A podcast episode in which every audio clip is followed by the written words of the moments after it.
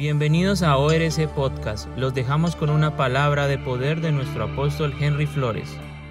Bendiciones para todos. Soy el pastor Henry Flores de Oceanía Revival Church y yo quiero compartirle una palabra poderosa hoy, una palabra que trasciende edades, trasciende culturas, medios. Eh, es la palabra de Dios y es lo que la palabra y por lo que Jesús vino a la tierra. Eh, yo, yo le preguntaba a Dios durante todos estos años sirviéndole, eh, en momentos muy tristes, estaba pasando un momento muy triste y yo le pasé y yo le pregunté al Señor.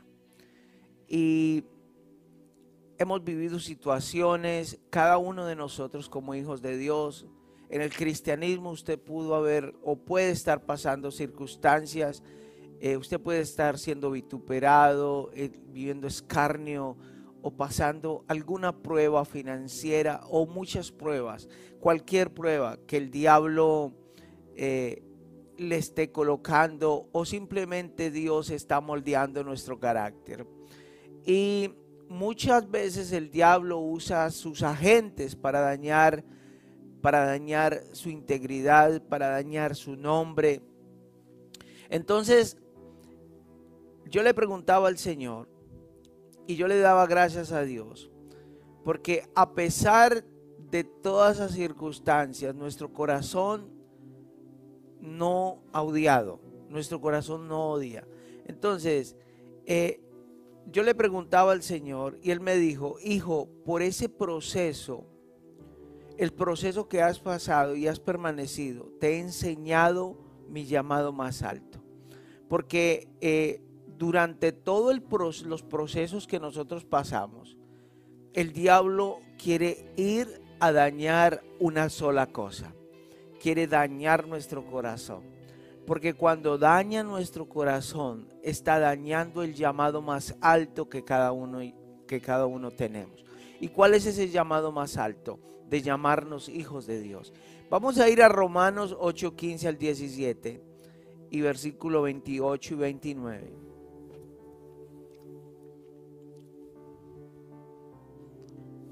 Ocho, 15 al 17. Hola, hola, sí. Porque no habéis recibido el espíritu de servidumbre para estar otra vez en temor, mas habéis recibido el espíritu de adopción por el cual clamamos Abba Padre. 16 porque el mismo Espíritu da testimonio a nuestro espíritu que somos hijos de Dios. 17. Y si hijos también, y si hijos también herederos, herederos de Dios y coherederos de Cristo.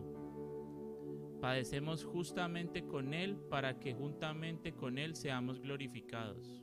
Ahora el versículo 28 y 29, mire lo que dice.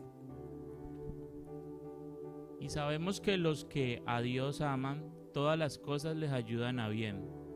Es a saber a los que conforme a propósito son llamados, 29, porque a los que antes conoció, también predestinó para que fuesen hechos conformes a la imagen de su Hijo, para que Él sea el primogénito entre muchos hermanos. Imagínense, para que seamos hechos conforme a su Hijo, para que Él sea primogénito entre muchos hermanos. Y Gálatas 4, 6, 7, mire lo que dice. Y por cuanto sois hijos, Dios envió al Espíritu de su Hijo en vuestros corazones, el cual clama, Abba Padre. 7. Así que ya no eres más siervo, sino hijo, y si hijo también heredero de Dios por Cristo. Todos los procesos de la vida, buenos y malos, vituperios, escarnios, detractores, eh, eh, falta eh, de, recursos, problemas financieros, problemas de carácter, depresión, cualquier cosa que estés pasando o hayas pasado, nos tienen que dar a entender estas palabras. tenemos que entender que el mayor llamado no es servir a Dios aunque un verdadero hijo de Dios sabe servir con excelencia y lo hace con prontitud. Y yo he entendido todos estos años esto, que mi mayor llamado no es servir a Dios, estar en la iglesia para servirle, que aunque como hijo de Dios lo tengo que hacer, que lo debo de hacer con excelencia y lo hago con prontitud. Mi llamado más alto no es estar todos los días en la iglesia, aunque un verdadero hijo de Dios se goza de estar todos los días en la casa de Dios. El rey David escribió, Prefiero pasar un día en tu templo que estar mil días lejos de él. Prefiero dedicarme a barrer tu casa que convivir con los malvados. Eso dice Salmo 84, 9, traducción lenguaje actual. Imagínense lo que está diciendo David. No es estar clavado orando todo el día. Entendí que no es estar clavado orando todo el día aunque un verdadero hijo de Dios busca a Dios cada mañana y lo hace con ahínco, lo hace con, con prontitud. Cuesta levantarse a las 5 de la mañana, pero nos levantamos. Tenemos sueño, pero ahí estamos. La alarma suena 10 veces, pero ahí estamos. ¿Por qué? Porque somos hijos de Dios. He entendido que mi llamado más alto no es ser llamado ni apóstol, ni pastor, ni profeta, ni evangelista, ni maestro, aunque el verdadero Hijo de Dios sabe acudir a su propósito. He entendido que mi llamado más alto no es que muchos me sigan, aunque un verdadero Hijo de Dios ama lo que el Padre ama, las almas. Lo que dice Romanos 8:15 que el llamado más alto es recibir el espíritu de adopción. El llamado más alto es convertirnos en hijos de Dios, versículo 17. El llamado más alto es recibir el espíritu del Padre. Es saber llamar a Dios Padre. Que aunque no lo vemos, sabemos que es el mejor Padre. Muchos tienen su padre natural y ni siquiera se atreven a decirle papá.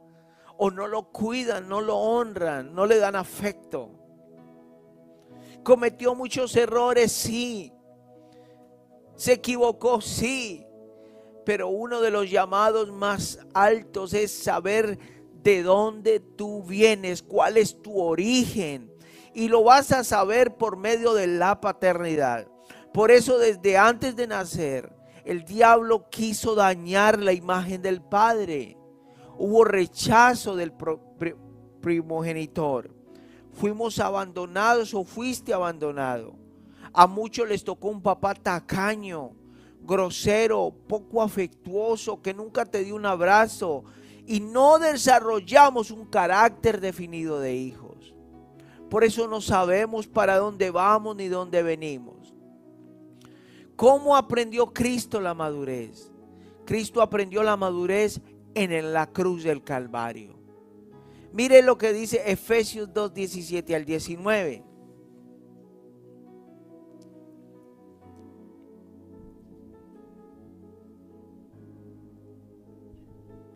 Vino y anunció la paz a vosotros, que estabais lejos, y los que estaban cerca. 18 que por Él los unos y los otros tenemos entrada por un mismo espíritu al Padre. 19. Así que ya no sois extranjeros ni advenedizos, sino juntamente ciudadanos con los santos y domésticos de Dios. Amén. Entonces miren lo que dice que ya nosotros no somos extranjeros ni advenedizos, sino que un ciudadanos de los santos y miembros de la familia de Dios. Entonces usted ya no, usted ya no es huérfano, usted ya no es eh, un aislado. Muchos ya quieren, eh, dicen, yo me parto de la iglesia, yo no vuelvo a la iglesia, yo no quiero pertenecer a la iglesia, yo no quiero servir, yo no quiero esto. Pero lo que usted está diciendo es que el diablo está tentando contra su llamado. ¿Cómo así? El llamado más alto suyo es llamarse hijo de Dios.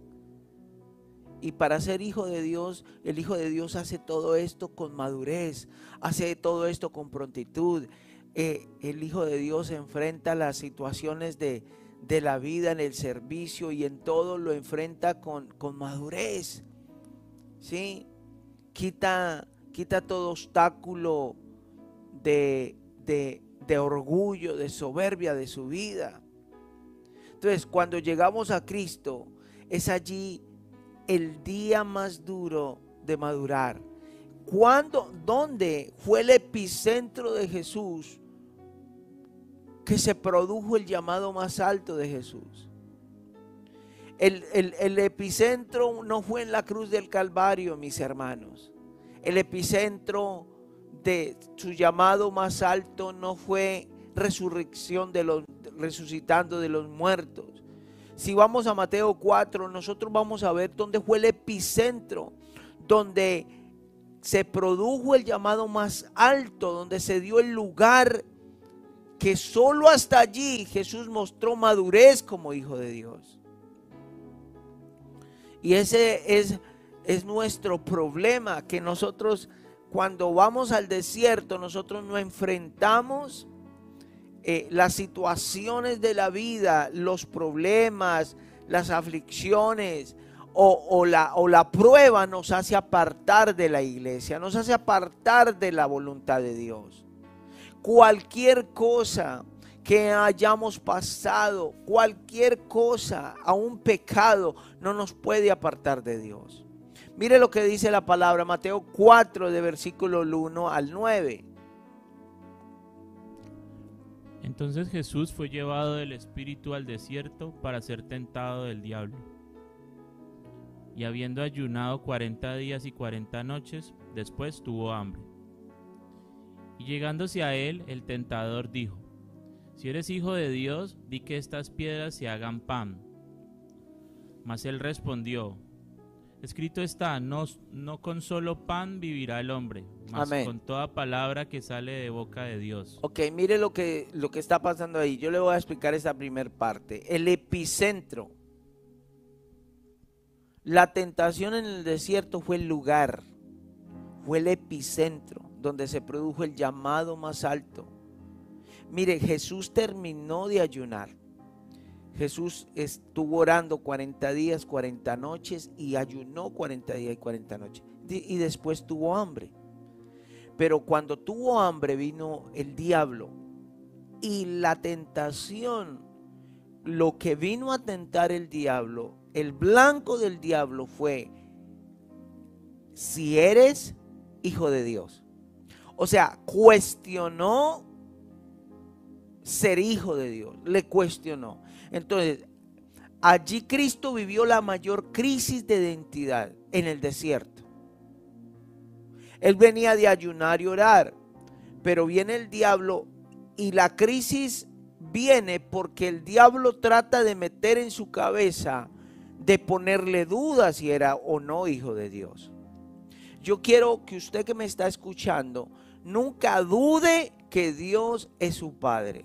Nunca dude que usted tiene un Padre bueno que está en los cielos. No importa la situación y la circunstancia. No importa ni, el pecado no nos puede apartar de papá. Mire lo que dice la palabra de Dios. Si Jesús no hubiera tenido definida su identidad, el diablo lo hace renunciar antes de tiempo. ¿Por qué el diablo vino donde Jesús y trató de dañar la identidad de Jesús. Es muy sencillo, porque pudo haber ayunado. ¿Por qué no mole? ¿Por qué Satanás no vino cuando estaba en el ayuno? ¿Por qué no vino a, a romper su oración? Porque un religioso puede orar, un religioso puede ayunar, pero él vino a dañar su identidad, vino a producir una crisis de identidad, de llamarse hijo de Dios. Entonces, si usted y yo servimos es porque somos hijos de Dios, no porque somos cristianos. Eso no tiene nada que ver. Eh, los religiosos sirven a Dios, dicen servir a Dios. Pero cuando nosotros lo hacemos desde, desde un punto, desde un centro de hijo, Ahí es donde funciona. ¿Por qué? Porque tenemos una identidad definida. Entonces, lo que estaba produciendo el diablo, lo que quería producir en Jesús, eh, el diablo, era que renunciara a su identidad, que hubiera una crisis de identidad en su vida. Y eso pasa cuando dejamos el servicio tirado. Lo que en realidad está pasando es que hay una crisis de identidad en ti. ¿Qué es lo que pasa cuando abandonamos la iglesia? Lo que está pasando es que hay una crisis de identidad. ¿Sí? Usted no ha notado que cuando una persona comienza a echar para atrás, comienza a ver las otras personas diferentes, se lo explico. Al líder ya no lo ve como líder, al líder le llama por el nombre. Al pastor ya no le dice pastor, le dice por el nombre. ¿Por qué? Porque hay una crisis de identidad, porque comienza a echar para atrás. ¿Sí? ¿Y cómo? Si Jesús no hubiera sido humilde en reconocer que Dios era su Padre, entonces eh, Jesús hubiera renunciado ahí mismo. Sí, ¿Cómo así, pastor? Sí, el orgullo. El orgullo no nos hace reconocer que tenemos un Padre bueno en los cielos. Entonces, Lucas 22, 42 dice que Jesús le vino en Hexemaní y le dijo, Padre, que se haga tu voluntad. Pero entonces en Hexemaní, cuando quieres salir corriendo, por eso el diablo te pone la gente, el enemigo. ¿Sí? Entonces, Jesús pudo renunciar en Hexemaní, pero cuando vino le dijo, Padre, que se haga tu voluntad. ¿Sí? Entonces, ¿por qué Jesús pudo resistir en Hexemaní? Porque tenía una identidad definida. Entonces, mire, el versículo 1 y 2 de Mateo 4 nos está diciendo, fue tentado, si eres hijo de Dios. La mayor tentación del hombre es definir quién es y para dónde va. Esa es la mayor tentación de nosotros. Decir para dónde vengo y para dónde voy. la mayor tentación va ligada con la identidad como hijos de Dios. Esa es la mayor tentación. La mayor tentación no es que se te aparezca el diablo con cachos y cola y con falda, no. Es que te llames hijo de Dios. Porque en el momento que renunciamos, dice la palabra de Dios que, la, que ellos se pierden por cuanto no han creído en el nombre de Jesucristo. O sea, el pecado no es obstáculo para que entremos al reino, porque Jesús es la provisión contra el pecado. El, el, el mayor problema es que hay mucha gente que me está viendo. Yo quiero ver hay mucha gente que me está viendo y todavía no tiene definido que es hijo de Dios. Le cuesta decir soy hijo de casa de Oceanía Revival Church. Yo tengo un papá espiritual. Cuando usted siente eso es porque en verdad usted no tiene definida una identidad. No porque sea Oceanía Revival Church, no porque usted tenga un papá espiritual, es porque en realidad usted tiene una crisis de identidad con Dios mismo. Entonces, si notas algo en la niñez, el diablo dañó tu llamado. En el mundo tu padre irresponsable te abandonó, llegaste a una casa, en esta casa llegaste herido, llegaste sin identidad y comienza un proceso de sanidad. Pero ¿qué es lo que está pasando? Te quedas porque vuelves otra vez y tienes otra crisis de identidad. Cuando recibimos una transformación espiritual y pegamos para atrás es porque estamos teniendo una crisis de identidad, una crisis de paternidad. El mayor ataque del diablo contra nuestras vidas, sea ministerial o sea eh, tú en que estás en casa, la vida cristiana, el mayor abate del enemigo, el mayor ataque del enemigo es contra la identidad cuando hablamos de paternidad de Dios. La gente lo llama que es, eh, que es manipulación. ¿Por qué? Porque estamos atacando el espíritu de orfandad. Porque el espíritu de orfandad daña los propósitos del Padre en nuestra vida porque el espíritu de orfandad dañará la imagen del instrumento físico aquí en la tierra que te lleva a salir del espíritu de orfandad. Cuando alguien te abre los ojos, entonces, ¿qué hace el diablo? El diablo va, va y bate, va en contra de aquel que te trae la imagen del Padre. Mateo 4:4 dice, escrito está. Mateo 4:4, mire, mire lo que dice Mateo 4:4, dice, más él respondió y dijo, escrito está. No solo de pan vivirá el hombre, sino de toda palabra que sale de la boca del Padre. Entonces, escrito está, lo que en realidad Jesús respondió fue, la imagen que tengo de mi Padre. Entonces escrito está. Entonces, ¿qué es lo que está haciendo Jesús? Una afirmación de lo que está leyendo. Una información de lo que él recibió. Entonces, lo que Jesús en realidad está diciendo, necesito ver quién están conectados. Cuando, vea, lo que Jesús en realidad está diciendo, la imagen que tengo de mi Padre es una y no la voy a cambiar.